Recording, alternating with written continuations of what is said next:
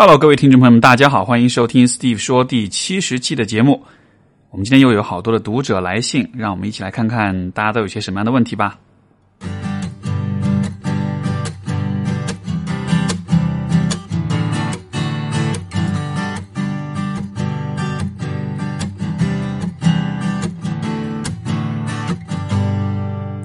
我们今天的第一封来信来自爱丽丝，她说最近听你的节目，觉得。啊，很非常诚恳走心，然后呢，有一些困惑无数诉说，希望能够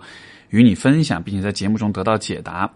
啊，爱丽丝说：“我对于第一以及事业上的功勋非常在意，我会不自觉的和身边的人做比较，大部分方面包括工作、身材、性格啊、相貌，我总希我总希望比别人好，否则就会很不安，甚至对自己非常否定。我知道这是很扭曲的心态，但是即便这些年来努力克制，我还是无法很好的控制这方面的情绪。我不知道应该如何应对和处理，因为这样的心态造成了我极大的压力，让我非常抑郁，影响啊生活以及工。”作朋友总说我太自卑，把成绩看成了全部。但是究竟如何调整自己，并且对自己进行正确的啊评价和评认知呢？我不知道该如何填补内心的这个黑洞，希望得到解答。其实我觉得这样的现象还蛮普遍的哈，就是说我们会对啊有的事情会有一种执念。你看，在爱丽丝的这个状况里面，是她对于。比较，她对于和别人的这种功勋、工作，然后性格、外貌等各方面的比较，会有一种这样一种执念。我觉得在其他的方面，可能我们也会对啊达成某一件具体的事情，或者啊得到一段感情，或者是其他一些事情，就是我们都会有执念。然后我对于执念的理解，其实你看，就是呃，在你的信里面也有提到，就是总希望比别人好，否则就会非常的不安，甚至对自己否定，就是。我对于人的执念的理解是，当我们在执念于某件事情的时候，啊，我们其实是在通过执念做进行一种逃避。就是说，看上去爱丽丝的问题是她非常执着于和别人做比较，但是我却会把这个状况理解为是，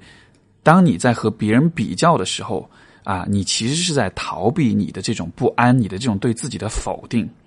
因为当你和别人做比较的时候。啊，你得到了这种啊成就感，你得到了这种啊优越感之后，好像你的那个不安的部分就可以被安抚掉了，对吧？所以，在这个对于功比较、对于功勋的这种追逐的背后，我的感觉是，可能你心里面有另外的一个部分，这个部分可能是让你感到很焦虑不安的，它可能是一种对自己的否定，可能是一种对自己的一种批判，对自己的一种啊自责。这个部分，可能你没有办法，或者你不敢去面对它，然后你不敢去直面它，然后你所采取的方式就是把精力转移到就是和别人做比较上面。那么由此，我们可能也能做另外的一些推测，就是你是如何变成这样子一个状况的？当你啊发现自己。不如别人的时候的那种不安、那种否定、那种焦虑的感觉是来是怎样来的啊？那我的推测就可能还是说，这个还和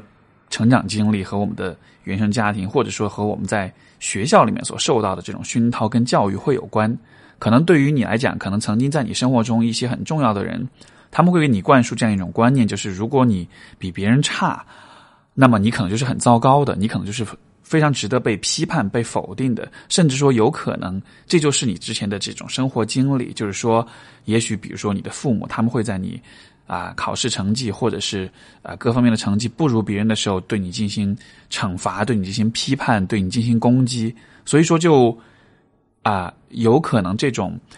处在不如别人的这个，就当你不如别人的时候，这样的一个位置，这样的一个状态。可能对你有一种，就是你可能会有一种条件反射式的一种焦虑、一种恐惧，你很害怕处在这样一个状态里面。那么，为了也许为了避免自己进入持续的停留在这种焦虑里面，你就会需要不断的去比较，不断的去追求更大的这种功勋、这种业绩啊，从而就可以不去面对你的这个焦虑的部分。但是这样子做有一个很大的问题，就是虽然好像你逃避了自己的焦虑。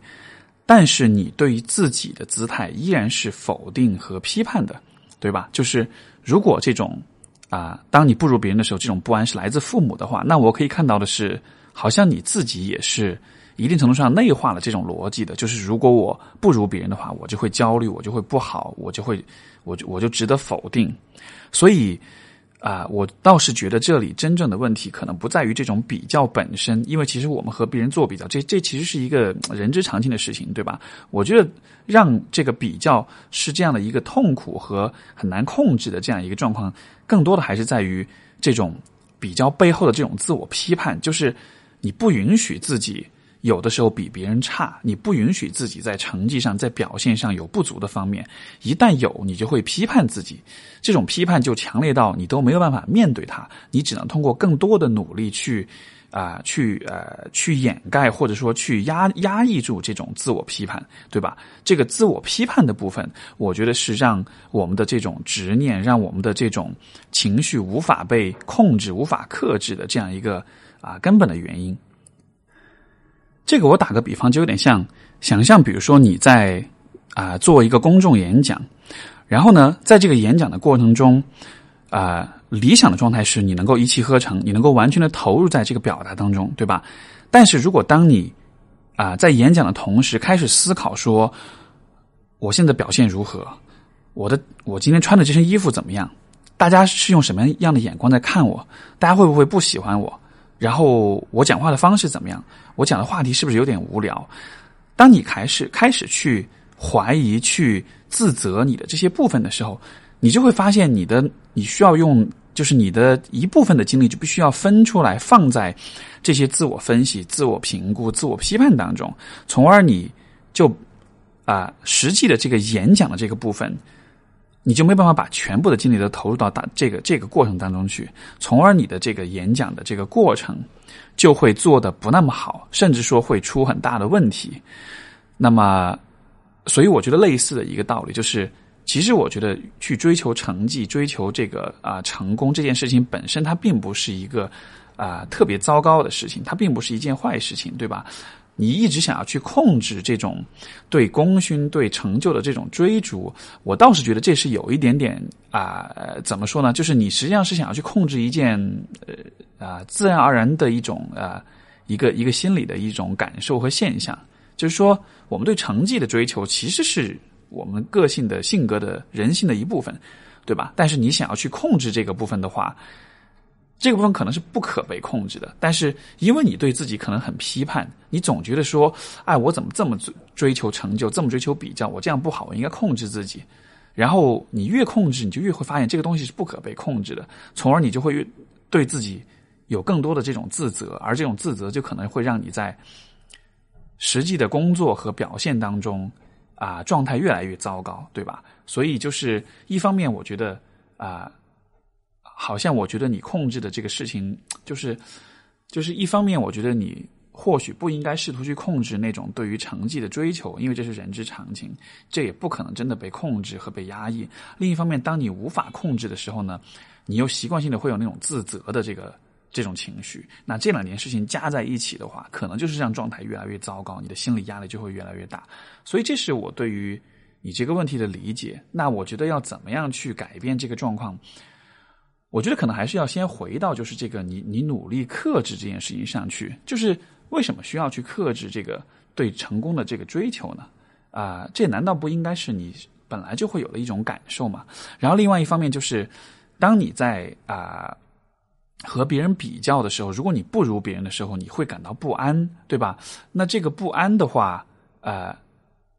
当你会不安的时候，你就会要用更多的努力去。避免这种不安，可是为什么要去回避这种不安呢？为什么不能够就面对这种不安？包括这种不安背后，它到底是怎样产生，到底怎样来的？我觉得这一切都是可以去问自己的一些问题。就是当你面对啊，不管是对自己的那个啊克制，还是对自己的那个不安的那种感觉，好像我们就是会被这样的一些感觉所驱动、所驱使。然后我们会做出一些其实不会让我们很开心的事情出来，对吧？好像一直是被情绪所驱动的。那我的理解是，如果我们能够做到，这些情绪会出来，我会觉得有点不安，我会觉得比不如别人的时候，我会有点不安，会有点自我否定，然后我无法控制自己这个的这些情绪的时候，我会觉得有点啊啊，有点失望，或者说有点啊有点压力，但是。这些情绪、这些感受，它来了，它就来了，你就只是让它存在而已。你并不需要真的因此而就去做出任何行动上、行为上的回应。你还是把你的注意力完全的集中在你应该做的事情上面。如果是能以这样的一种方式来面对你的情绪，那是不是你就不会一直被你的情绪所奴役？你就不会一直需要被你的情绪驱动着走了？所以，这是啊，我觉得看待就是人的情绪，看待就当我们被自己的情绪所。所主宰、所驱使的时候，我觉得一种可能比较合适的一种看待方式吧。然后就是啊，其实这样的一个问题，我上周也有提到啊，就是我啊下个星期就是一月十七号，应该是啊的星期三，我其实会在知乎 Live 上做一个啊，就是做一个知乎 Live，其实就是会讲这个问题。那像我刚刚提到的这种分析，如果你也会有这样的状况。我觉得你可以去，也许可以去听听看这个知乎 Live，因为其实我里面讲到的这种思路，就和刚才这样子是一个很啊，就是是一样的一个分析方式啊，就是说，当我们当我们啊想让自己做的很好，想让自己变得很厉害，变得很成功，想要让自己啊的状态和表现发挥的很好的时候，与此同时，我们又非常的在意，比如说成绩，在意结果，这样子的话，我们其实会变得很紧张跟焦虑。而当我们紧张焦虑的时候，我们就试图去压抑这种紧张跟焦虑，那结果就是它其实会影响你实际的表现。所以就是啊，这个问题如果啊，爱丽丝或者其他的朋友你听到，你觉得会有些共鸣，你觉得你自己也会有类似的问题的话，我推荐你可以去听一下这个知乎 Live 啊，你可以到就是这一期节目的那个啊介绍里面，我会把这个知乎 Live 的啊网址写在下面啊，一月十七号晚上八点钟啊，欢迎各位感兴趣的朋友去参加。我们今天的第二封信来自 Toki，他说啊，和男朋友交往同居八个月，然后他和他在异国的前任一直还有联系，然后社交媒体的这个账号头像都是他们的情侣合照。我俩出刚刚交往时，我要求他换掉照片，他说忘记了密码啊，其实三个月之后他自己就换掉了。虽然他们取关了对方，他有时也会去给他啊点赞，被我发现两次，我抗议后就没再点。啊，然后女生也有啊，也有特意发一些博他眼球的照片，比如说啊啊他国的食物，比如说他的好基友什么的。最近问他为什么，就是这个社交账号上还挂着一些和前女友的合照，他会说，立马会说会挂一辈子，不会删的。然后我问说是为了方便以后找他和好，回去和他结婚吗？他说既然你已经这么想，为什么还和我在一起？我想了一会儿，说我应该离开你。然后 Toki 说，请问老师，我这是小题大做吗？然后，同时还补充说，这个她的就是男朋友说，异性之间没有友情，男人想要的不是长则就是短则。说单身时候不介意跟前任滚床单，而我总是分手以后跟前任断绝来往，所以是这样的一个迷茫的 Toki。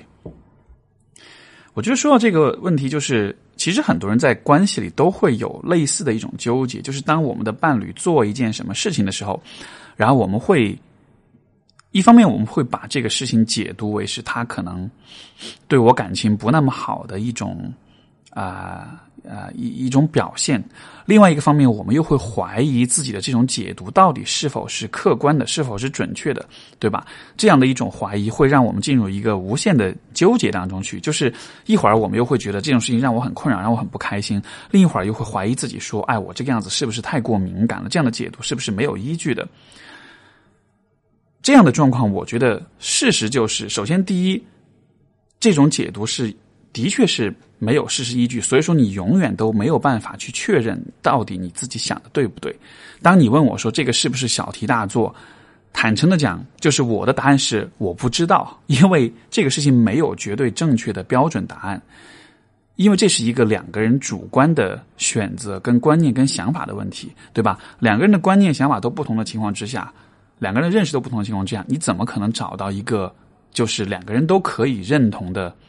啊一个标准或者是一个答案？因为你们俩的出发点不一样，你们的观念不一样，所以啊，我想表达意思就是说，在这样的情况下，试图去找到一个正确答案，找到一个啊正确的解读，包括你看你发信发给我，你希望我告诉你这样到底是不是小题大做？这个方向总体来说是一个没有尽头也没有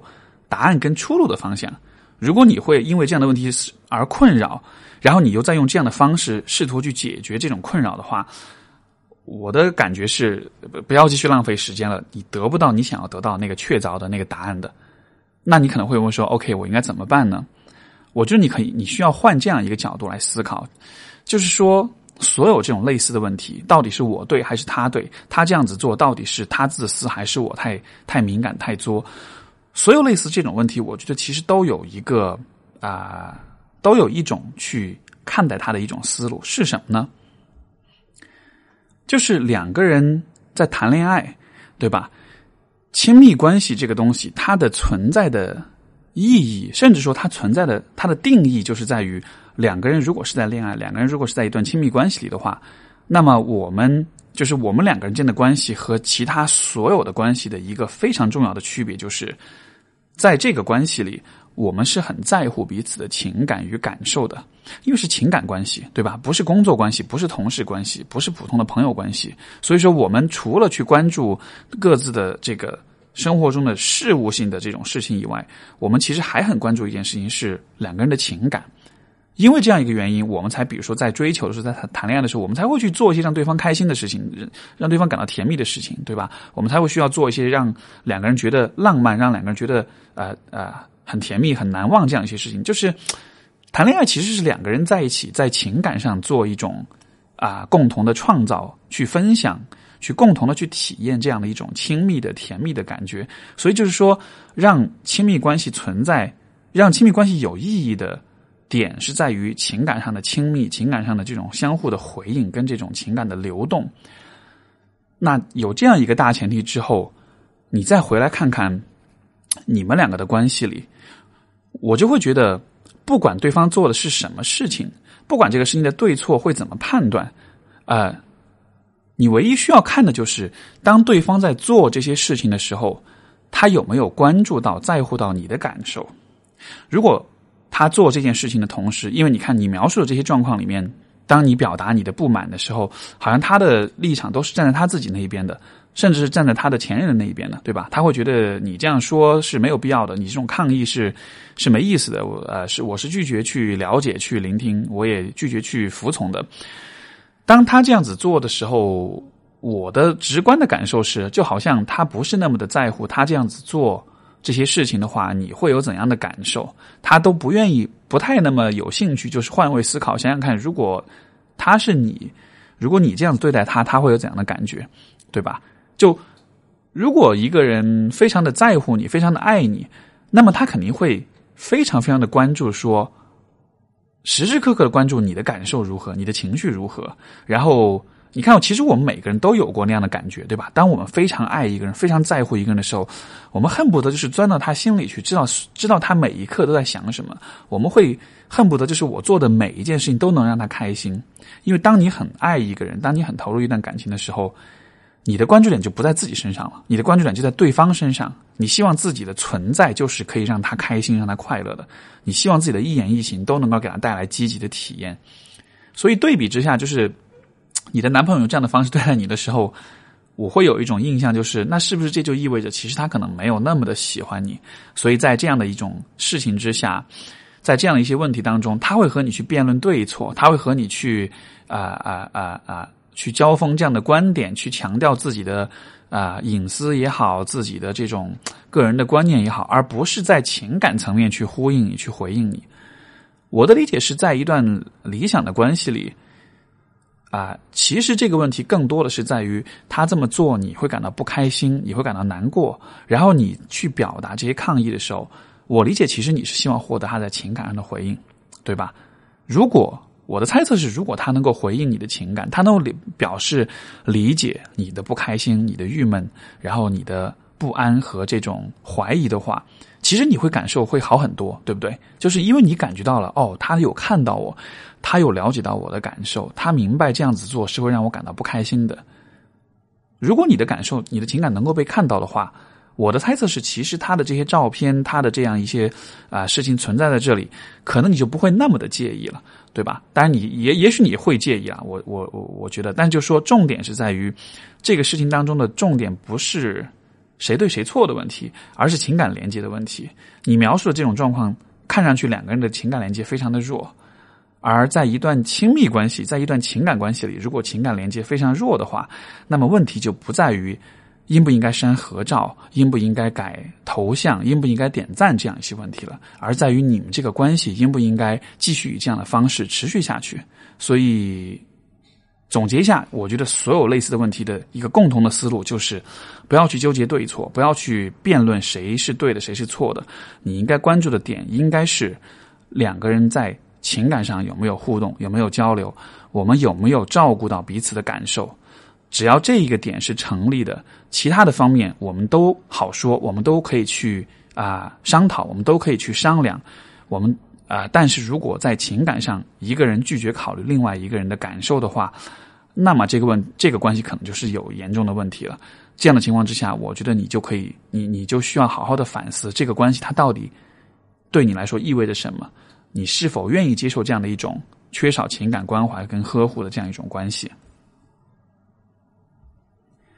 我们今天的第三封信来自 Jade，他说。最近是研究生毕业的应聘状态。今天妈妈告诉我，她和爸爸要离婚了。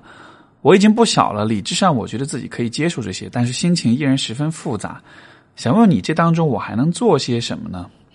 啊，爸妈从我中学开始就因为财产如何使用、性格上的相处等问题种下了矛盾，分居过三次又都复合了。这期间我一直觉得受到很多负面影响，却无从作为。跟爸爸的关系一直有些疏远啊，相处比较困难。跟妈妈的关系比较亲，但是感觉在一些方面他会过度干预我，或者说依靠我。现在我很想告诉他们，他们要学会为自己的婚姻结果负责，要学会有追求的生活，但是又觉得很难讲通。啊，我应该用什么样的心态面对？我还能做些什么呢？其实说到这个问题啊，我觉得首先推荐你去听之前我跟那个梁红茹老师的那期播客，因为呢他是专门做家庭治疗的，所以他可以比较多的是从家庭关系的角度去解读你这样的一个状况。那我觉得有一个概念是我可以从当时我们的探讨里面借鉴过来，就是三角化。什么是三角化呢？就是说。比如说，你看，你父母之间会有矛盾跟冲突，他们两个处在这种对立的关系里，呃，会有很强的焦虑感。他们其实需要找到一个另外的一个出口，一个第三方，这样子的话才能缓解焦虑，才能平衡他们俩之间的关系。那么在家庭争分当中，其实很多的时候，这个三角化就发生在啊父母跟孩子之间。你看，比如说啊，你的。啊，母亲她对你有过度干预，她对你有依靠，那么我想这个过程中可能也会有她的这种情绪的宣泄，也会有或者说她通过过度干预的方式来啊提升自己的控制感，提升自己的掌控感，缓解自己的焦虑。那不管是什么，就是他会把你当做是一个情绪的出口，一个啊缓冲的这样一个角色。这样的情况下，如果我们把你这个人放在这个三角关系当中，就三个人的关系当中去看的话，呃，可能就会产生一个问题是什么呢？就是学术的词词叫做啊啊啊个体化。具体来讲，就是什么意思呢？就是你在这个位置上啊，有可能你会没有办法区分你的想法、你的感受。到底是因为你自己这个人发自内心的这么去想，还是说这其实是父母把他们的一些情绪投射在了你身上，转移到了你身上，所以你会这样感觉？我举一个很经典的例子，就是在很多的高冲突的家庭里面啊，都会发生一件事情，就是啊啊，会发生就是孩子需要站队。对吧？其实你看，在你的家庭里面，其实也是这样的状况，就是你跟你显然是跟妈妈站站在一边的，共同去指责爸爸，共同去对爸爸有这种疏远，有这种敌意。那么这个敌意，这个疏远，到底是因为你自己作为一个独立的人，你对这个这个男人不认可，你不喜欢他，你讨厌他，还是说这种感觉是一种你和妈妈的关系当中，他传递给你的这样的一种想法，这种影响，呃。你你没有办法，就是你可能会比较难去做这样一个区分。那么结果就是，其实这让我想起来，我其实好些来访者，他们都会讲说，小时候其实爸妈吵架，我都是护着妈妈，然后特别讨厌爸爸。但其实长大了之后，成年了之后，再和爸爸相处，反而觉得，哎，我其实没有那么讨厌他，他其实不是一个那么糟糕的人，甚至自己会有点不明白，当年为什么我那么抗拒他，那么抵触他。所以这样的状况，我觉得是蛮常见的。那么我觉得。作为 J 来说，你可以做的一件事情就是，在这个父母的关系当中。你对父亲是怎么样的一种感受？是怎么样一种评价？你对母母亲是怎样一种感受和评价？我觉得你需要去进行一个完全从你的角度出发的这样一个思考。你需要把自己从这个家庭关系里分化出去。曾经你的感受很大程度上是被他们的关系所影响的，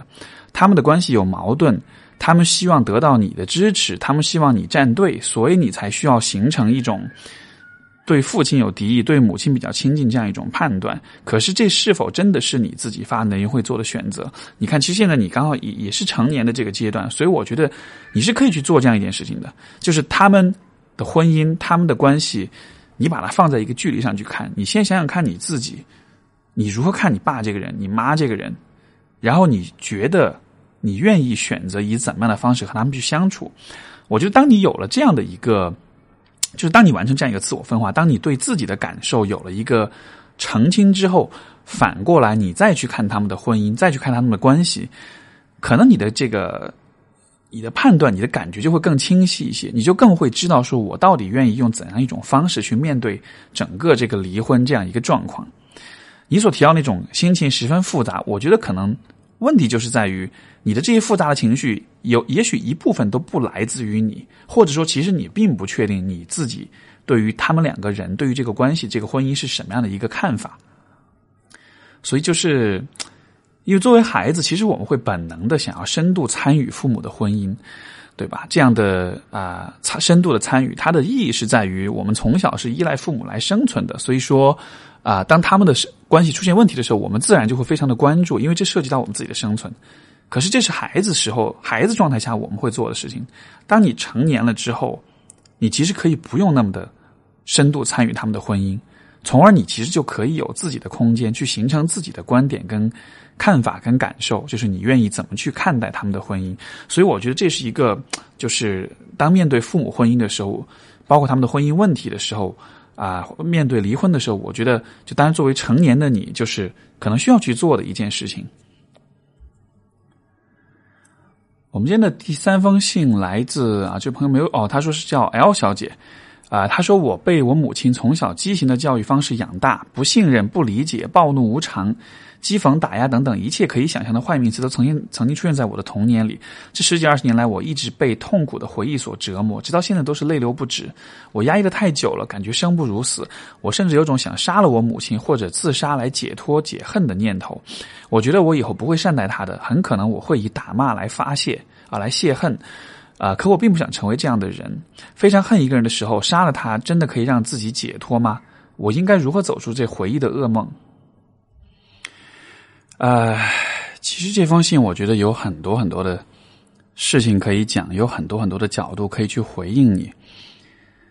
但是我其实想去聊一聊，就是可能所有这些。你表达的所有这些事情当中，也许我觉得最重要，但是可能最难以去面对，甚至甚至是最难以去启齿的一个方面，就是你说你想要杀掉他或者杀掉自己啊，因为我觉得这是怎么说呢？我能理解这背后带着的是一种非常强烈的一种憎恨，然后与此同时，我会猜测。可能你会为自己有这样的念头而感到羞耻，感到害怕。你会可能比较难去接纳，说我会有这样的念头，想要杀了他，或者想要杀了我自己，对吧？然后可能你也会因此有很多的痛苦，就是你会质疑，说我为什么是这样的一个人？我为什么想要杀掉我自己的亲生母亲？我理解，这可能是一种非常非常矛盾的状态。就是一方面，你没有办法阻止自己不去这样想，你没有办法阻止自己的这种非常强烈的这种愤怒的感觉。可是另一方面，可能你会很难接受说，这种愤怒、这种想要去伤害、想要去打骂、想要去杀的这种念头，指向是你母亲这样的一个人。这其实让我想起，就是我这两天在看的一部美剧，哈，叫做。呃，心灵猎人，英文是 Mind Hunter。然后这个剧其实讲的是就是曾经在美国的这个 FBI 联邦调查局里面有两个探员，然后他们是最早去啊，在七十年代的时候，他们当时是去访谈了一些终身囚禁在监狱当中的一些连环杀人犯。这些杀人犯其实，在当时的这个环境、当时的这个标准来看，就是其实都非常非常的可怕。都是那种，就是可能连续杀了很多人，而且不光是杀，而且是用很残忍的方式杀掉，而且可能会有其他的一些非常古怪的、令人觉得又憎恨又恐惧的、又恶心的一些行为，比如说会奸尸，比如说会啊啊，就是会实施，会食，就是会吃掉他受害者的一部分遗体，这样子就会有一些这种让人觉得非常古怪又非常可恨的这样一些行为。然后当时这两个探员他们在做的事情是。因为当时这样的一些人，就在那个年代，其实还没有连环杀人犯的这个概念存在。当时人们遇到这样的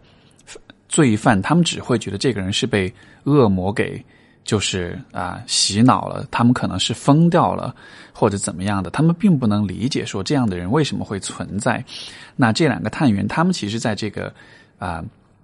和这些犯人接触的过程中，开始慢慢的发现，其实啊这样的人。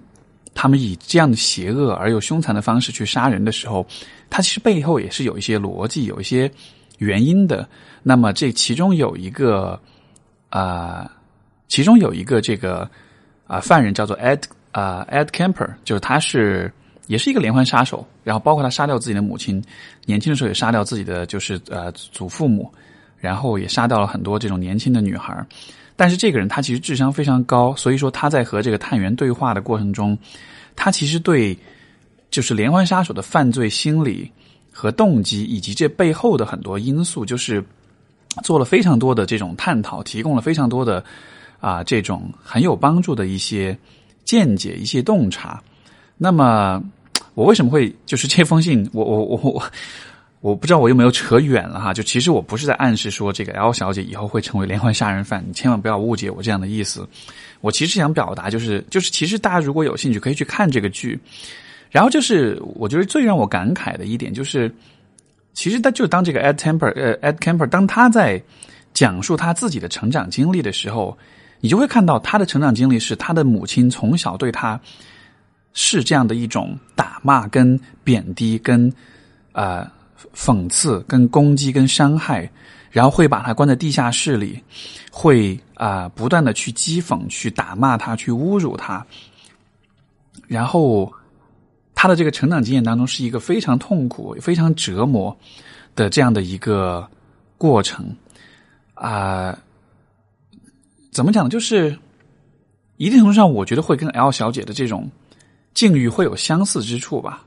当然。Ed Kemper 告诉呃告诉这个剧的就是这个这个这个主角，就是说，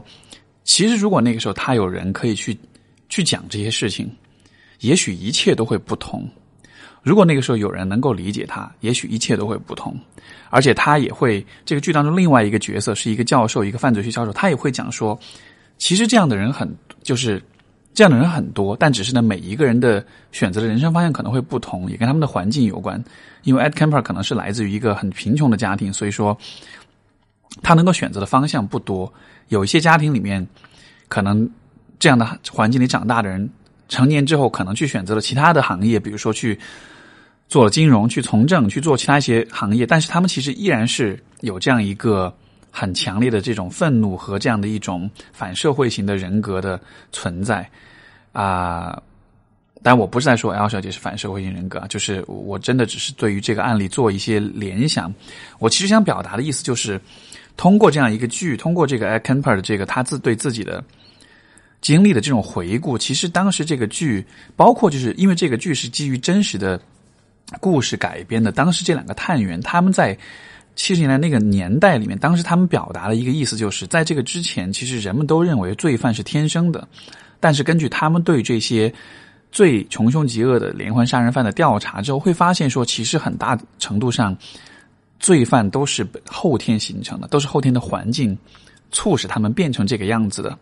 那我想表达的意思就是说，想对 L 小姐说的就是，其实当你有这种想要去杀掉你母亲的念头，当你想要去泄恨、想要去打骂她的时候，我感到我真的能够理解你为什么会有这样的感受，因为任何一个人生生长于你的这种家庭环境，你的这种啊亲子关系当中，我觉得都可能很难很难以一个很平和的、很健康的心态去面对自己的亲人。对吧？所以在这样的情况之下，你会有这样的念头。我觉得一方面，我当然一方面你肯定不应该这样子去做，这是一个违背法律、违违违背道德一件事情。但是另一方面，嗯，我也会觉得你或许不用那么的去回避、去逃避你的这个念头，因为我觉得重点不是在于你要怎么样去实施这样一个念头。重点是在于，当你的心里面有这样的一些念头产生的时候，假如假如比如你是我的来访者，当你告诉我你想你你想要杀掉自己的母亲的时候，其实我会看到的是，所以在这个念头背后，好像有一些非常强烈的情绪需要被表达，所以这些强烈的情绪也就告诉我，就是可能有一些你非常非常在乎的事情在这个当中，对吧？是什么让你对他那么的恨？这些事情一定是你非常在乎的，比如说你被他理解，你被他信任，比如说被他接纳，比如说不被他攻击跟伤害，对吧？那么我可以看到是你对他很恨的时候，我同时看到的也就是你其实很渴望维护你自己，保护你自己，你很渴望自己是没有经历过这一切折磨跟痛苦的。所以当这样子去看的时候，我觉得或许我们就能把这个念头转化成一种，其实是你想要去保护自己的一种方式。所以就是，因为就是我刚刚提到这部剧，包括之前我也看过其他的一些这个啊纪录片，就是讲这种我们觉得无法理解的一些这种罪犯。其实你去看他们的所有的行为，我都会有这样一个感叹：就是人的内心、人的心理，哈，真的是一个你只有如果你把它放在一个健康的环境里，它就会健康的成长；只有当你把它放在一个非常极端糟糕的环境里的话。这个人的人格和内心就会就会破损，就会扭曲，就会变化，就会变成一种我们可能觉得很难理解的状态。但如果你真的去花时间去理解这个人到底经历过些什么，其实我又觉得好像每一个人的行为，我不能说我都认同，但是我至少都能够理解说为什么是这个样子的。所以，我我就是。总结来说，我想要跟 L 小姐讲的，包括我觉得其实也有很多的朋友也会有这样的念头。也许就坦诚的讲，我自己都有过这样的念头，我想要杀掉我自己的父亲。在小的时候，在我对他非常非常愤怒的时候，我想我们都会有过一些这样的念头吧。然后我们可能都会因此感到害怕，我们是不是心理变态？我们是不是啊有暴力倾向？我们是不是有一天真的会这么做？我觉得，当我们在面对自己的这个暴力的。这个伤害的这个阴暗的这个部分的时候，或许我们可以看到这个部分当中其实是有一些啊关于自己的很重要的一些事情。我想起那天啊，就是我的那个粉丝群里面有一个有一位群友，他分享一句话，他说是应该是荣格讲的，大概的意思就是说，人的阴暗面就有点像是。肥料一样，虽然它很臭，虽然它很恶心，虽然它让我们感到很不舒服，但是同时它也才是给我们提供成长的这样的这种滋养。所以我觉得，如果我们从这样的一个角度来看，就是当我们面对自己的阴暗面，面对自己的这种黑暗的这个部分的时候，如果我们能够不去逃避它，如果我们能够去去认真的看看它，去看看它它里面到底是什么，它背后到底是什么，或许我们就会发现，其实这个部分。它最终只是来源于我们对于自己、对于自我的一种保护，对于自己的生活跟人生的一种期待跟一种希望。只是说，这种期待跟希望没有被放在一个正确的环境之下，所以它的表达的形式不是我们常见的健康的表达形式，而是以这样的一种看上去很邪恶的、很疯狂的一种方式表达出来。所以，更现实的建议是，我会希望你能够。一个方面是和你母亲的这个关系能够尽可能的保持距离，不要再让她继续的伤害你。另外一个方面就是这一个部分的创伤一定是需要有一些处理、有一些帮助的。所以，如果有可能的话，寻求心理咨询师的帮助。这样的创伤，这样的长期的创伤，我觉得有可能会需要很长很长的时间去恢复。但是，我能够看到你并没有放弃你自己，你并没有停止对自己的解脱和轻松和快乐的这种追求。所以，既然你没有放弃，那么去求助于愿意帮助你的人，他们也不会放弃的。然后，我们今天第四封信啊，来自这位朋友叫。不太确定怎么读啊，M U S E E A Mus Musia，OK。他说这个啊，有一个疑问，就是在两性关系中，我通常是处于暗恋的状态，感觉暗恋的对象就无比的完美，令会渴望和靠近他，呃，会渴望和他靠近。可是，一旦对方也对我示好的时候，会感觉他变得没那么好，甚至会，甚至会啊，很多时候觉得很尴尬，而且每次呃。就是拍拖没多久就会觉得很累，感觉自己好像为了维护感情而在强迫自己跟那个人聊天。曾经有过三段感情都在一起一年不到，拍拖的时候会容很容易感到乏味，老感觉很快就会分手。可是跟他在一起之前就很希望能引起他的注意力，找超多的话题，容易厌倦，可是又特别渴望长久的恋情。不知道自己这种情况是怎么了？这样的一个状况，我是这样来理解的，就是说。好像对于你来说，当你和一个人进入一段亲密关系的时候，就好像是你的情，你体会不到这个关系当中的那种亲密的体验的样子。而当你在暗恋一个人的时候，好像只有通过你自己的那种想象跟脑补，你才能体会到，就是很强烈的情绪体验。那么，这样一个状况，如果放在你的这一生的一个维度来看。我不知道我是否可以这样去推测，就是说，也许曾经在你的生活当中，就其实情绪体验是一个在很大程度上，尤其是亲密关系的这种情绪体验，在很大程度上其实是一个需要你自己去完成的事情。那么，由此我可以推测的是，是不是比如说在曾经的亲密关系里，包括在曾经的跟父母的关系里，这些关系本身其实都很难让你感到亲密，或者说你不被允许去。在这些关系当中去体验、去感受，